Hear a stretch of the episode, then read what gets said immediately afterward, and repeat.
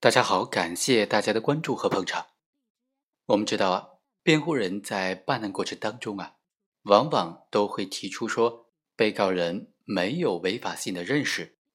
比如说，外国人如果在中国犯罪的话，辩护人会说，因为他是外国人，他对中国的法律不了解。又比如说，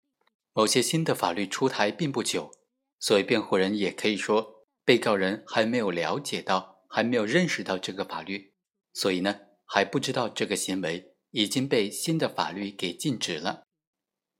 也有一些时候呢，辩护人会提出说，对于被告人来说，在当时的情况之下，他并没有实施某种行为的可能，或者说并没有不实施某种行为的可能。这两点呢，在法律上，一个叫做违法性认识，一个叫做期待可能性。那像这样的辩点呢，在办案过程当中有没有效呢？一般来说，公检法都是从来不接受这样的辩护观点的。但是，张明凯教授认为，公检法的这种做法是不对的。他认为啊，当被告人或者是辩护律师提出说被告人没有违法性认识的可能时，司法工作人员不能够简单的以不知法律不免责的这个理由。而置之不理，也不能因为被告人曾经有过一次交代过自己知道这个行为违法，就得出被告人具有违法性认识的可能性这个结论。张教授认为啊，要调查被告人的行为，在行为的时候，他有没有具有思考自己的行为合法与否的契机，有没有可能对自己的行为的合法性产生怀疑，能否期待被告人。认识到自己的行为的违法性，以及被告人是否具有了解法律规范、认识自己行为合法与否的现实的可能性。比如说，秦某发现他农田的附近的山坡上长着类似于兰草的这种野草，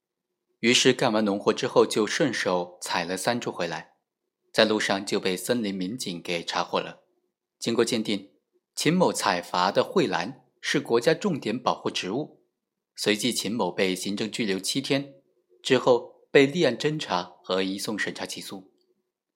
当地的县法院以非法采伐国家重点保护植物罪，判处了秦某有期徒刑三年，缓期三年。像这样的案件呢，倘若秦某所在地经常发生过这样的案件，秦某知道相同的行为会被法院宣告有罪，那么认定秦某的行为构成犯罪。是没有意义的。倘若并非如此呢？秦某就既没有非法采伐国家重点保护植物罪的故意，也没有相关的违法性认识的可能性，所以那就不能够以犯罪来论处了。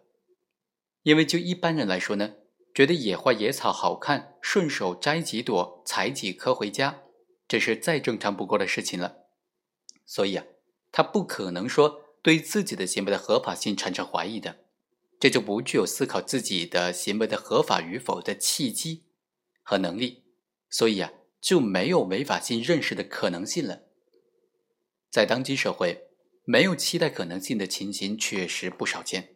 但是呢，不能够因此认为任何行为人都具有期待可能性。事实上，即使是坚持四要件传统学说的学者，也会肯定缺乏期待可能性的情形不能够以犯罪论处的。比如说，因为遭受到自然灾害外流谋生而重婚的，因为配偶外出长期下落不明造成家庭困难，于是呢又和其他人结婚的，被拐卖之后再婚的，因为强迫包办婚姻或者婚后受到虐待外逃而之后又与他人结婚的，对于这些情形都不应该以重婚罪来论处。坚持四要件的学者，他给出的理由是。由于受到客观条件所迫，且主观恶性较小，然而这实际上就是说，行为人由于客观条件的限制，由于客观原因，使得在他当时呢，只能够实施重婚行为。换句话说，行为人缺乏不实施重婚行为的期待可能性。可是，既然重婚罪当中存在缺乏期待可能性，所以不以犯罪论处的这种情形，那么。其他犯罪当中同样也可能存在因为缺乏期待可能性而不能够追究刑事责任的情形了。换句话说，期待可能性这一责任要素不可能仅仅存在于重婚犯罪案件当中，而应该是存在于所有的犯罪当中。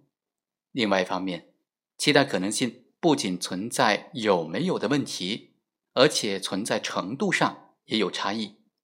这就是说，即使存在期待可能性，但如果期待可能性明显减少，在量刑的时候就必须从宽处罚。好，以上就是本期的全部内容，我们下期再会。